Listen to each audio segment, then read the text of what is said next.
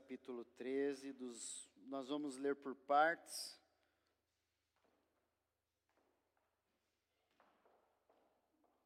Houve uma queda da transmissão no YouTube, mas no Facebook está tudo normal. Tá bom, irmãos? Então, estamos tentando restabelecer ali. Neemias capítulo 13. Nós vamos ler por partes.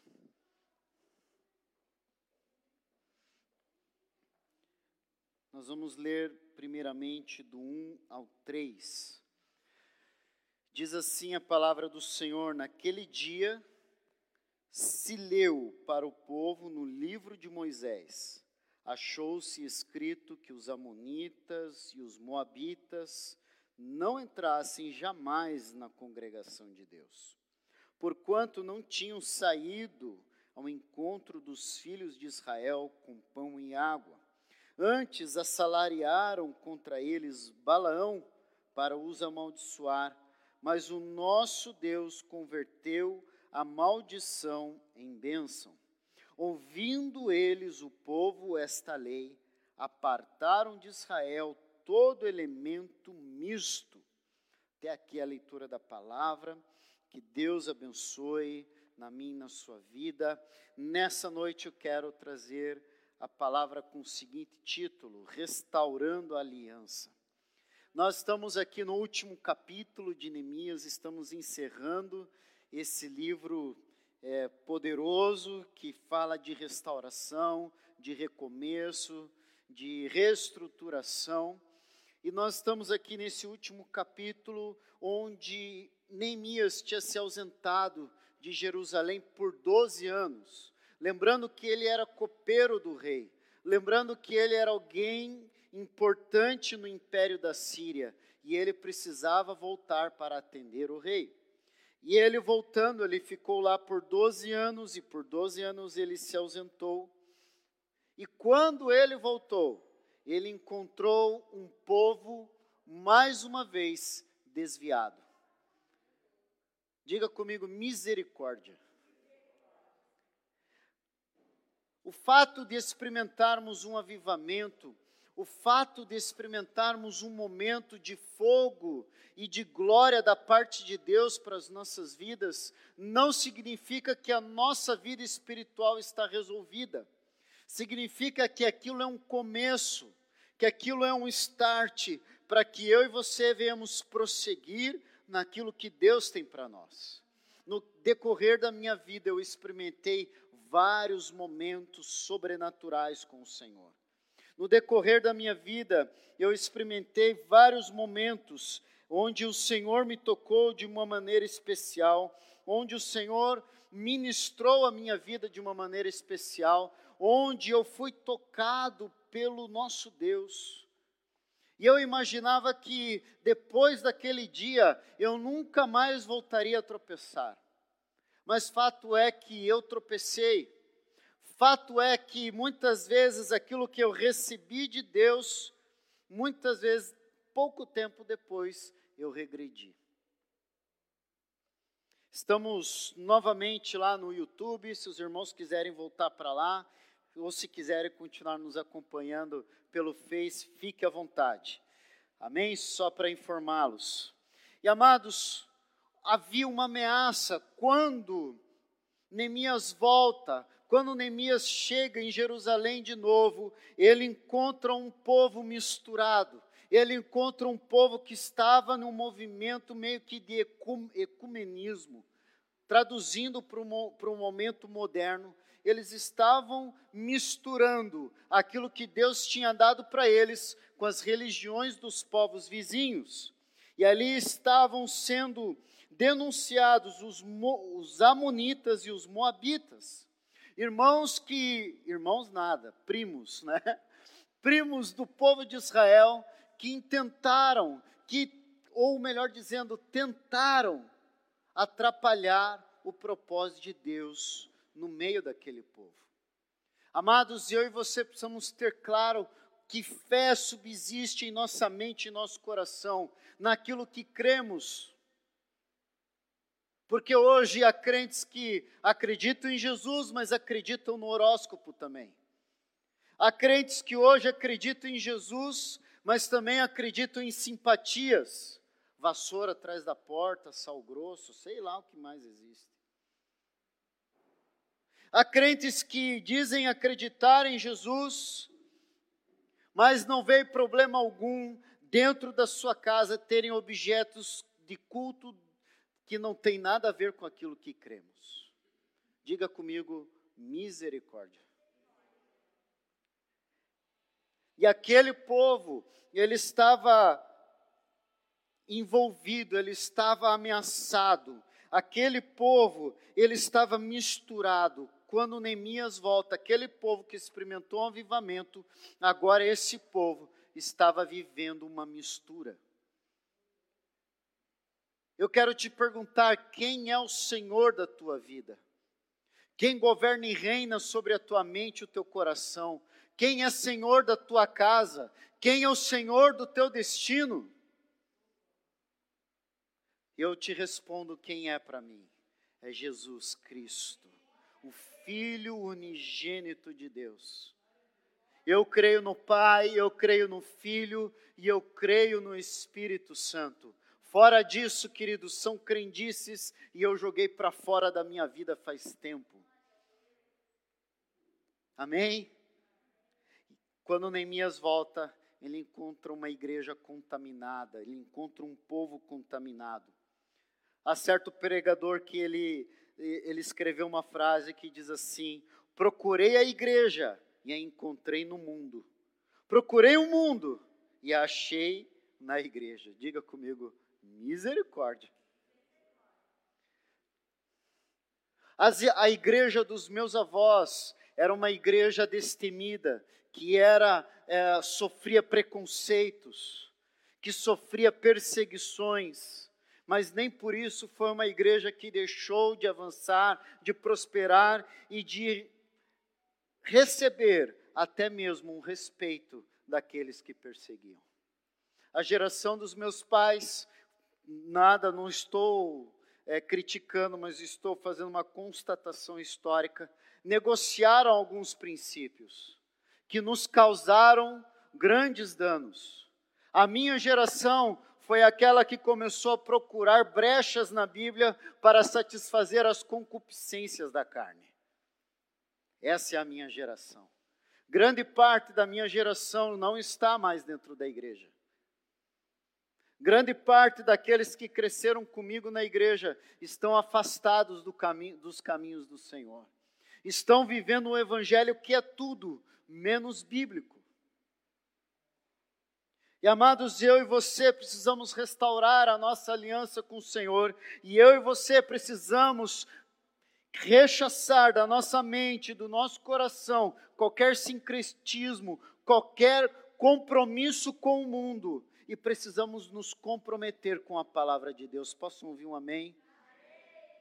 A palavra de Deus, ela continua a ser viva e eficaz e mais penetrante do que espada de dois gumes. Você crê que isso é para mim, para você nesses dias? Nós estamos recebendo muitas informações, muitas doutrinas falsas que têm entrado nos nossos seminários, nos nossos púlpitos, nas nossas igrejas. Eu estou falando de uma maneira generalizada. Há heresias sendo pregadas diaria, diu, diuturnamente. Falei certo? Acho que sim, né? a gente quer falar difícil, aí não tem certeza. Mas voltando aqui, queridos, a gente ouve cada coisa. Os crentes hoje acreditam em cada coisa. Que eu e você precisamos nos voltar para a palavra de Deus prestar atenção naquilo que Deus está querendo comunicar ao meu e ao teu coração. Amém, queridos? Segunda lição, agora do versículo 4 até o 9, me acompanhe, por favor, na leitura. Diz assim: Ora, antes disso, Eliasibe, sacerdote, encarregado da câmara da casa do nosso Deus, se tinha aparentado com Tobias e fizera para este uma câmara grande, onde dantes se depositavam as ofertas de manjares, o incenso, os utensílios e os dízimos dos cereais, do vinho, do azeite, que se ordenaram para os levitas, cantores e porteiros, como também contribuições para os sacerdotes. Mas quando isso aconteceu, não estive em Jerusalém, porque no trigésimo segundo ano de Atarxerxes, rei da Babilônia, eu fui ter com ele, mas ao cabo de certo tempo pedi licença ao rei e voltei para Jerusalém. Então soube do mal que Eliasibe fizera para beneficiar a Tobias, fazendo-lhe uma câmara nos pátios da casa de Deus. Isso, foi, isso muito me indignou, a tal ponto que atirei todos os móveis da casa de Tobias fora da câmara. Então ordenei que se purificasse as câmeras e tornei a trazer para ali os utensílios da casa de Deus, com as ofertas de manjares e o incenso. Irmãos, eu quero lembrar a vocês que esse Tobias, junto com Sambalate, foram homens que perseguiram, que atormentaram, que tentaram impedir a reconstrução dos muros. Neemias muito se desgastou com essas pessoas. E sabe o que ele encontra depois que ele volta da Babilônia? Ele encontra o desgraçado, desculpa essa expressão e essa palavra, ele encontra o desgraçado do Tobias morando aonde? Dentro do templo. Diga comigo mais uma vez, misericórdia. Amados irmãos, que loucura! A igreja não pode mais ser profanada. A igreja do Senhor Jesus, ela tem que ser purificada, porque o noivo está voltando, Jesus está voltando e ele precisa encontrar a sua igreja lavada, remida e purificada pelo sangue do Cordeiro. Nós não podemos ter sociedade com o mundo, nós não podemos ter um cantinho com as trevas. Nós não podemos ter um quartinho nas nossas vidas onde o diabo ele, ele habita. A primeira igreja que nós precisamos cuidar somos nós mesmos. Sabe aquele teu pecado oculto que ninguém sabe, que você não tem coragem de confessar para ninguém, que você não tem coragem de lidar com ele, e esse é o, esse é o cantinho onde Tobias está habitando. E onde o diabo está habitando, não tem como Deus prosperar para que eu e você venhamos perceber o avanço, para que eu e você venhamos progredir nas coisas de Deus, eu e você precisamos entender que a igreja do Senhor Jesus não pode mais ser profanada. Você, como servo de Deus, como templo do Espírito Santo, precisa jogar os, os utensílios do quarto de Tobias para fora da tua vida. Amém? Nós não podemos dizer, ai, é normal. Uma vez eu peguei um adolescente da igreja em flagrante pecado. E aí eu cheguei para ele e falei: meu amigão, eu vi você tal hora, tal lugar, ninguém me contou, eu vi. Com esses dois olhos que a terra há de comer. Foi bem dramático. Eu falei, amigão, você está suspenso das suas atividades na igreja até que você conte para os seus pais o que, o que você fez. E veio um domingo, dois domingos, e aí o pai veio perguntar para mim, Ih, por que, que meu filho não está mais participando aí? Eu falei, ah, porque eu pedi para ele contar algo para vocês. Ele não contou nada?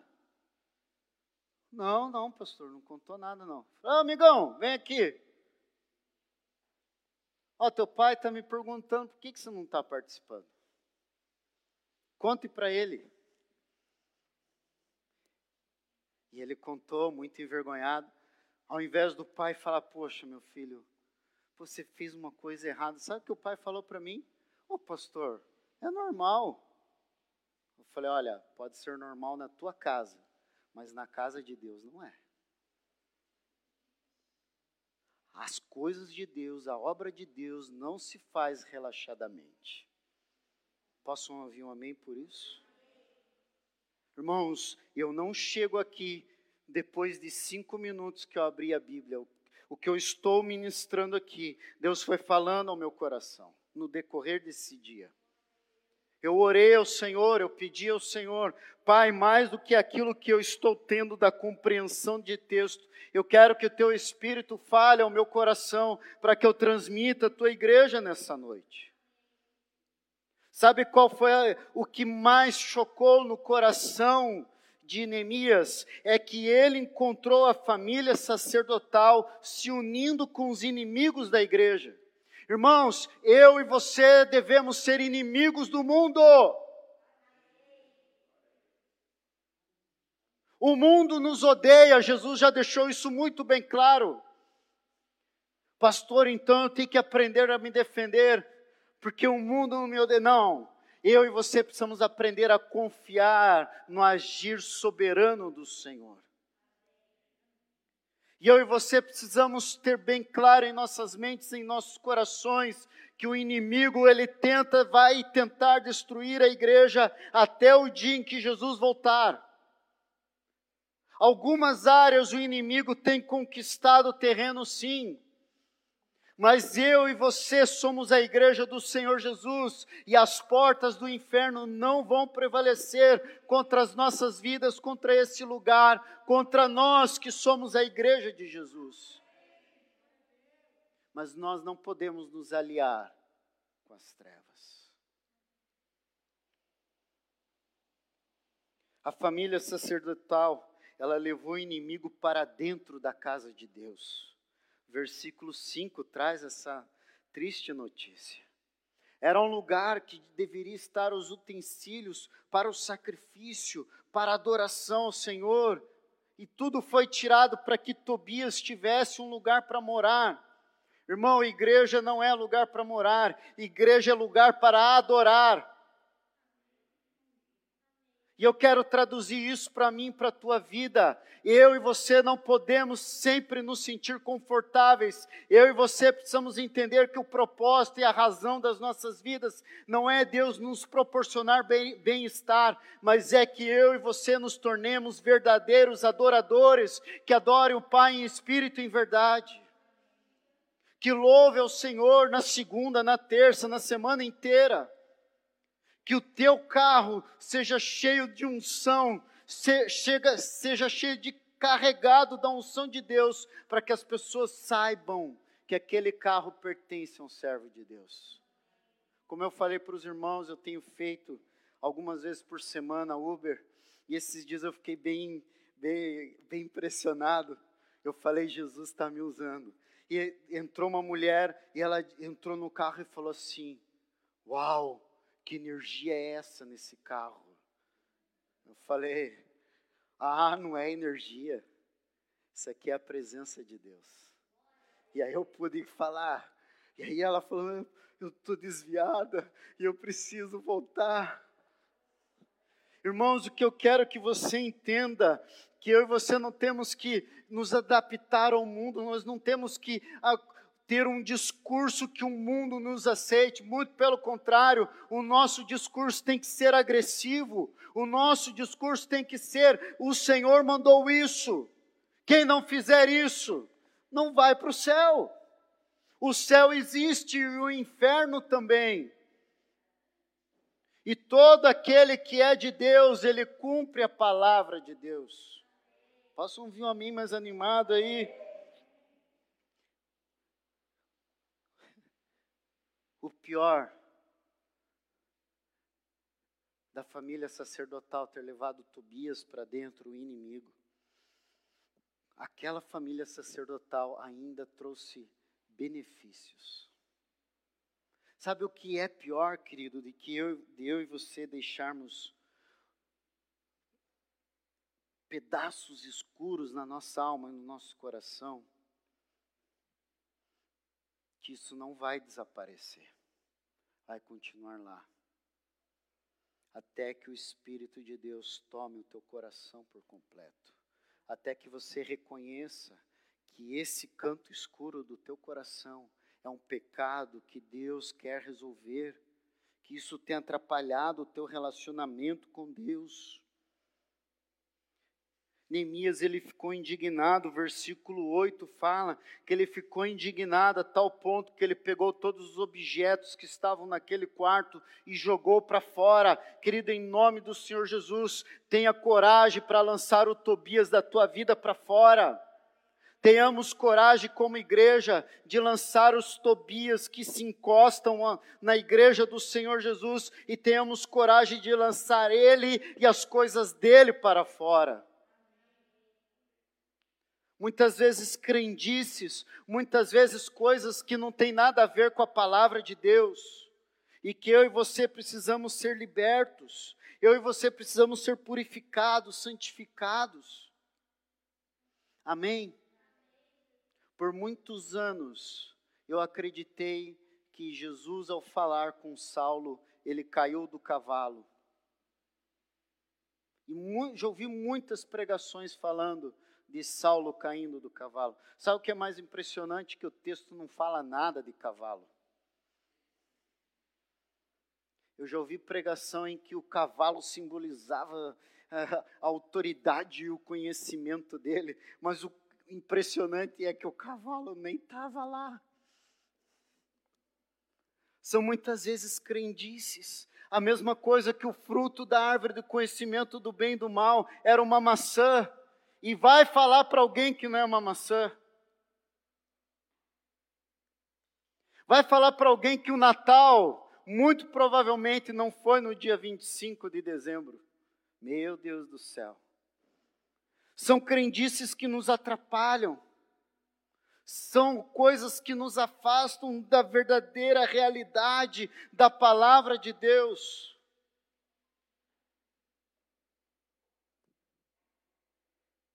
Em terceiro lugar, Neemias encontrou os obreiros dispersos. Não só Tobias, que estava morando dentro do templo, mas todo o trabalho do templo disperso. Sabe uma das coisas que o diabo tem conseguido desde o início dessa pandemia? É nos deixar dispersos, afastados uns dos outros. Eu louvo a Deus por você, irmão, por você, irmã, que está aqui nessa noite, que venceu essa noite fria, essa chuva pesada, para comungar com Deus e uns com os outros. É muito importante estar aqui com vocês. É muito importante, querido, eu e você estarmos juntos e misturados com as coisas de Deus. Sabe o que Neemias encontrou do versículo 10 ao 14? Diz assim: Também soube que os quinhões dos levitas não se lhes davam de maneira que os levitas e os cantores que faziam serviço tinham fugido, cada um para o seu campo. Então contendi contra com os magistrados e disse: Porque se desamparou a casa de Deus, ajuntei os levitas e os cantores e os restituí aos seus postos. Então todo Judá trouxe os dízimos dos cereais, do vinho, do azeite aos depósitos. Por tesoureiros dos depósitos pus Selemias, o sacerdote, Zadok, o escrivão, e dentre os levitas, Pedaías, com assistente deles, Anã, filho de Zacur, filho de Matanias, porque foram achados fiéis, e se lhes encarregou que repartissem as porções para seus irmãos. Por isso, Deus meu, lembra-te de mim e não apagues as beneficências que eu fiz à casa de meu Deus e para seu serviço. Amém? Tudo tinha parado, irmãos. O porquê, por que os obreiros foram dispersos? porque o povo parou de contribuir com a casa de Deus. Diga comigo mais uma vez: misericórdia. Eu quero trazer um alerta aqui nessa noite e dizer a você que nós precisamos voltar aos nossos postos.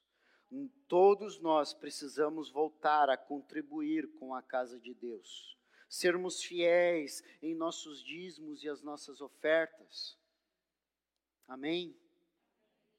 Eu e você, meus amados irmãos, precisamos experimentar da restauração de Deus também nessa área.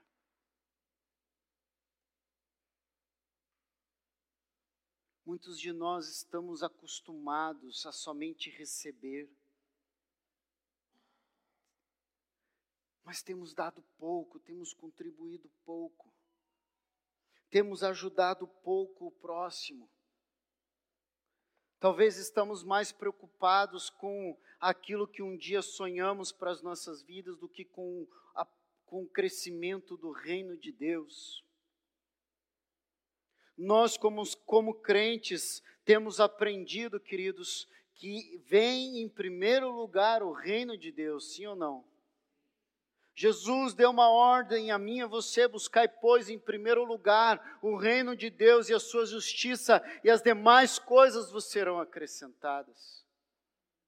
Muitos de nós estamos dispersos, estamos às vezes até desanimados, estamos achando que o domingo é um dia em que eu posso fazer o que eu bem entender, é meu dia de descanso, sim, mas também é meu dia de adoração ao Senhor. Muitos têm se achado no direito de marcar compromisso aos domingos. O meu e o teu compromisso é com Deus nesse dia. Pode, ser, pode parecer moralista isso para você, o que eu estou dizendo. Pode parecer para você que eu estou querendo regredir ao tempo da lei, mas eu quero dizer: cadê o nosso comprometimento? Cadê o nosso compromisso com as coisas de Deus? Onde estão os nossos irmãos nessa noite? Alguns me avisaram que estão doentes, outros me avisaram que não poderiam estar, mas cadê os nossos irmãos aqui nessa noite? Qual o compromisso que eles assumiram que não puderam estar aqui? Amados, eu e você precisamos compreender. Eu já pulei, já fui para o quarto ponto, que é o dia do Senhor precisa ser respeitado. Do versículo 15 ao 22 fala disso. Sabe o que Neemias fez? Havia comércio no sábado, era o dia do Senhor deles. E alguns podem me perguntar, pastor, por que, que nós guardamos o domingo então? Nós guardamos o domingo porque o sábado foi guardado para celebrar a criação. Mas o domingo nós devemos guardar para celebrar a ressurreição de Jesus. Jesus não ressuscitou no sábado, Jesus ressuscitou no domingo. E isso deve ter um valor para mim, para você. Posso ouvir um amém? E do versículo 15 a 22 fala Neemias, ele volta a Jerusalém e ele encontra o pessoal comercializando no, no sábado. E ele fala: olha, daqui por diante não vai mais ter comércio nos sábados. Nós vamos fechar os portões, ninguém entra, ninguém sai. Por dois sábados seguidos eles ainda insistiram. E Neemias ele teve que falar: meu querido, meu querido é da minha parte, eu acho que ele foi mais convincente. Vocês que estão aí do lado de fora, que querem comercializar no sábado, se vocês voltarem no sábado que vem, vocês vão se ver comigo. Sabe o que nós encontramos em nossos dias? O domingo se tornando um dia qualquer. As pessoas não se importam de estudar, de trabalhar, de fazer aquilo que elas bem entendem no domingo e não sobra tempo, não sobra energia, não sobra ânimo para estar aqui. Para que eu e você, queridos, venhamos restaurar a nossa aliança com Deus, como Neemias propôs àquele povo, eu e você precisamos compreender que o dia do Senhor precisa ser respeitado. Amém foi fraco, mas eu quero crer que isso entrou no teu coração. Eu e você precisamos nos preparar para estar aqui. Eu não posso assistir Faustão, se bem que não, dá, não tem mais Faustão, né? Eu não posso assistir o Hulk, é Hulk agora, né? Eu não posso assistir o Hulk e chegar aqui e querer que Deus fale comigo. Eu não posso me importar com o meu time a tal ponto em que aquilo tire a paz do meu domingo. Dependendo do time que você torce, é só estresse. É pecado torcer para um time? Não. Mas eu quero dizer para você que o meu e o teu coração precisa estar preparado para esse momento aqui. Nós precisamos nos preparar para esta para para esse espaço de adoração e louvor ao nome de Jesus. Por muito tempo nós oramos, Senhor, eu vou na tua casa e vou buscar uma bênção. Não, nós, eu quero te ensinar nessa noite a orar assim, Senhor, encha meu coração de maneira tal que eu possa abençoar algum irmão a qual o Senhor vai me indicar durante o culto. Eu fico muito feliz quando os irmãos, no decorrer do louvor, se levantam para orar uns pelos outros. Eu fico feliz e eu quero te incentivar a isso. Não para conversar, não para jogar papo fora, não só para cumprimentar, mas para muitas vezes orar e declarar, palavras de bênçãos um na vida dos outros. Amém? Esse dia é um dia, é o dia especial é o dia do Senhor. No 22 diz assim: Também mandei aos levitas que se purificassem e viessem guardar as portas para santificar o dia de sábado. Também nisto, Deus meu, lembra-te de mim e perdoa-me segundo a abundância da tua misericórdia. Neemias ele está dizendo que ele está encontrando dificuldades, problemas, mas ele põe ordem na casa. E ele diz aos levitas: Olha, vocês vão guardar a porta, ninguém vai entrar, ninguém vai sair.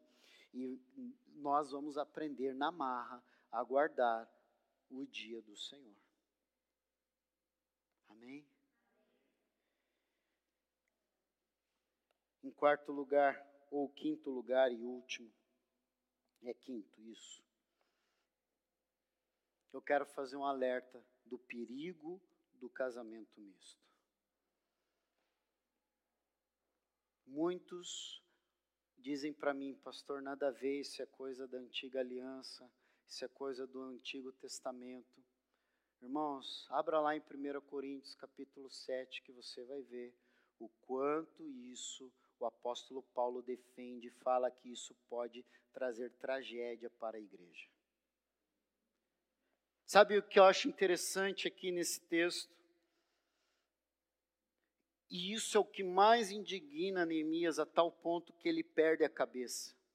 O texto fala a partir do 25 e fala: Contendi com eles e os amaldiçoei e espanquei alguns deles. Ah, irmãos, eu queria poder fazer isso às vezes. Deixa eu confessar aqui a minha ira. E lhes arranquei os cabelos e os conjurei por Deus, dizendo: Não dareis mais vossas filhas e os seus filhos, e não tomareis mais suas filhas, nem para os vossos filhos, nem para vós mesmos. Sabe o que ele traz no versículo 26? O exemplo de Salomão. Salomão saiu casando com um monte de mulheres. E um monte de mulheres incrédulas que não temiam, não conheciam a Deus. Isso trouxe tragédia não só para Salomão, mas também foi o racha do reino. O reino se rachou por causa dessa mistura. Amados, não permita que os seus filhos se envolvam com pessoas que não temem a Deus. Seja pai e seja mãe de verdade. Nem que você tenha que demonstrar autoridade. Nem que você tenha que dizer aqui quem manda sou eu. Não deixe isso à vontade. Não deixe o enganoso coração de um jovem ir pela beleza física e se esquecer de um princípio importante: que casamento não é um contrato, casamento é uma aliança. e eu me uno com a pessoa a quem Deus quer que eu passe a minha, o resto da minha vida. Certa vez um pastor amigo meu me disse o seguinte, que eu fiquei muito triste com o que eu ouvi. Ele dizendo assim: em primeiro lugar, para casar com a minha filha tem que ter um bom emprego. Eu falei, pastor, não acredito que eu estou ouvindo isso. Eu pensei que o senhor ia falar para casar com a minha filha tem que ser um crente de verdade. Resumo da ópera: a filha dele está solteira até hoje.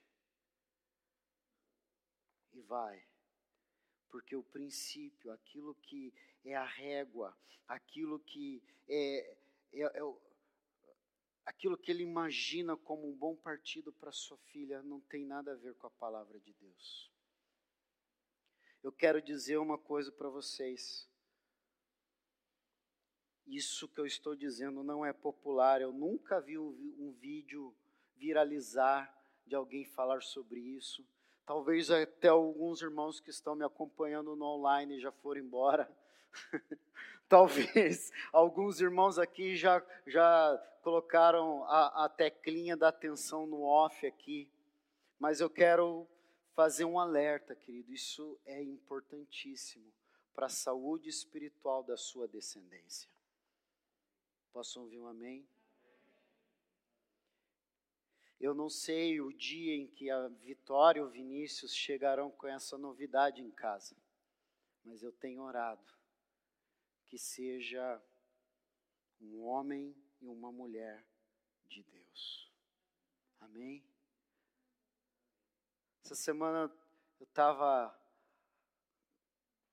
estava num lugar em que eu vi a filha de um amigo meu, que eu tenho o maior, maior carinho, vi ela crescer.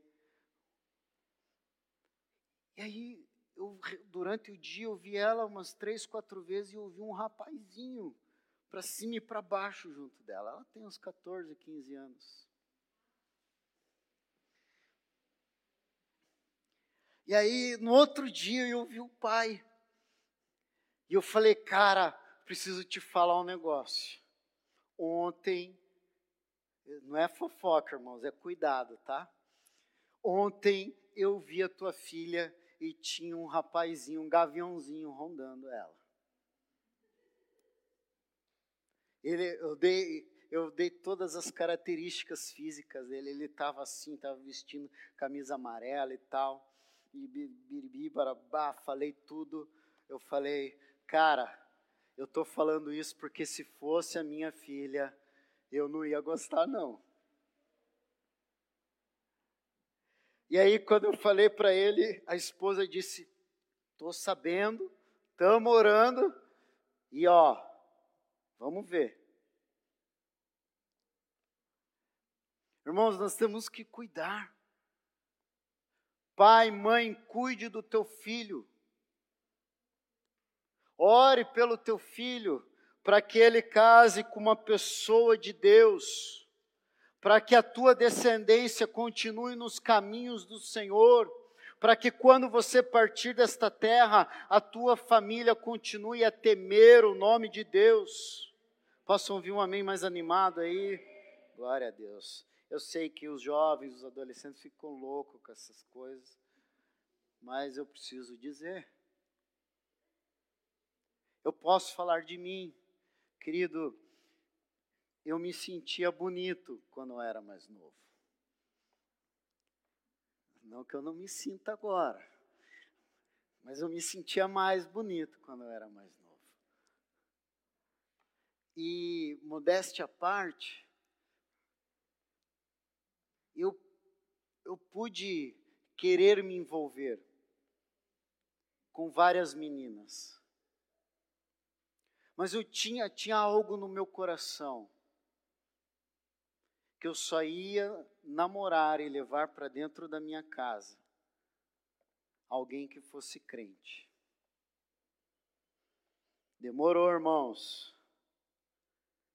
Mas nem tanto, né? Com 16 anos já levei. Mas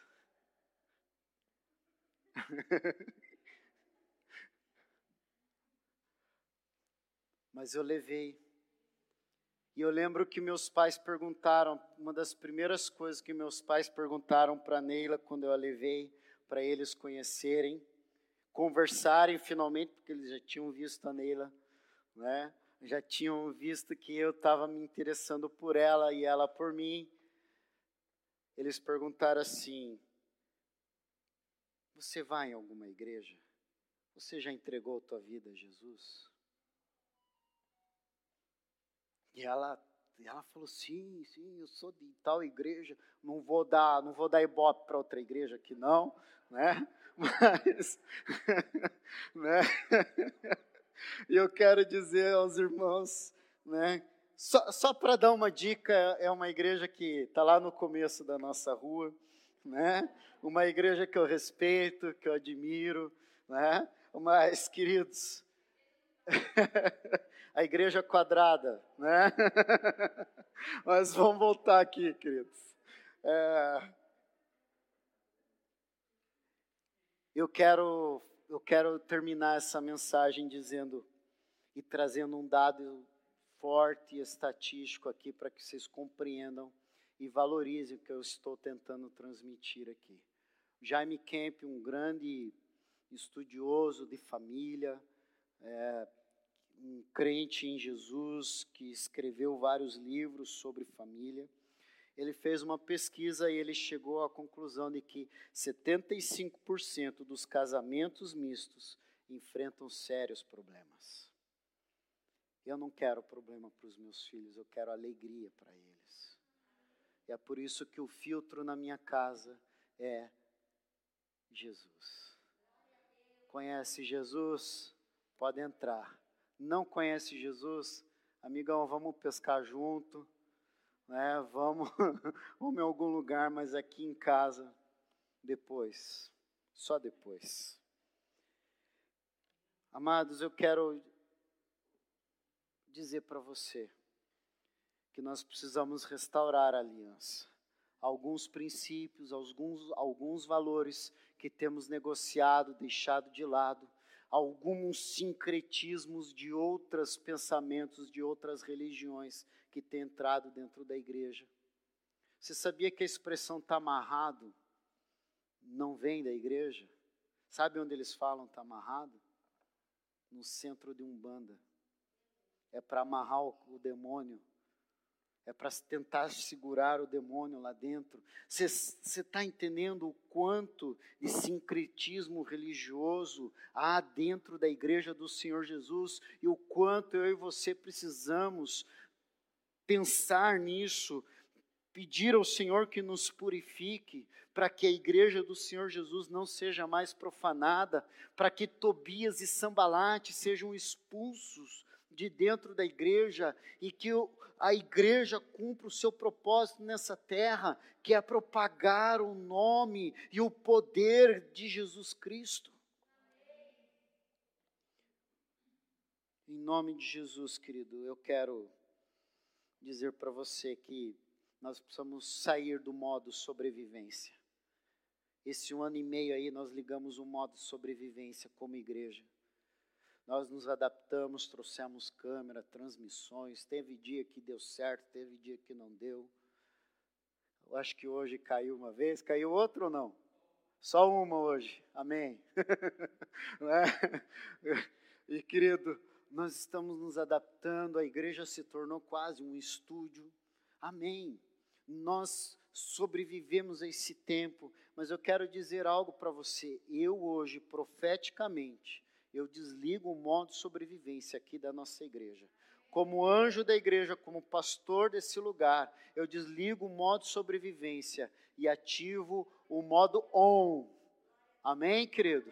Eu ativo o modo vamos avançar. Amém? Quem aqui já foi vacinado duas vezes? A grande maioria dos irmãos. Irmãos, ou você confia em Deus, ou você confia na ciência, mas seja um dos dois que você confie, vamos voltar à atividade, vamos voltar à ação, vamos sair do modo sobrevivência e vamos experimentar o melhor de Deus nesse momento, em nome de Jesus. todo medo, toda insegurança, eu repreendo agora em nome de Jesus. Eu não sei, então quantos irmãos online aí?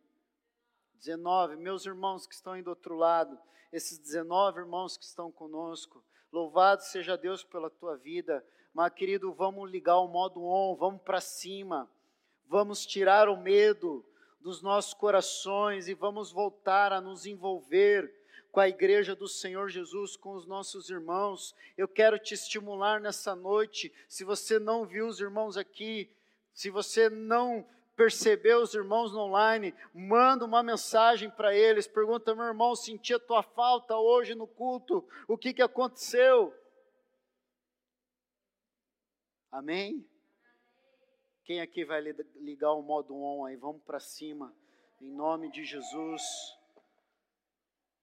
O online foi para sobrevivência, agora nós precisamos ir para frente, nós precisamos restaurar a aliança e precisamos experimentar o melhor de Deus para a nossa época, em nome de Jesus. Vamos colocar em pé, vamos orar.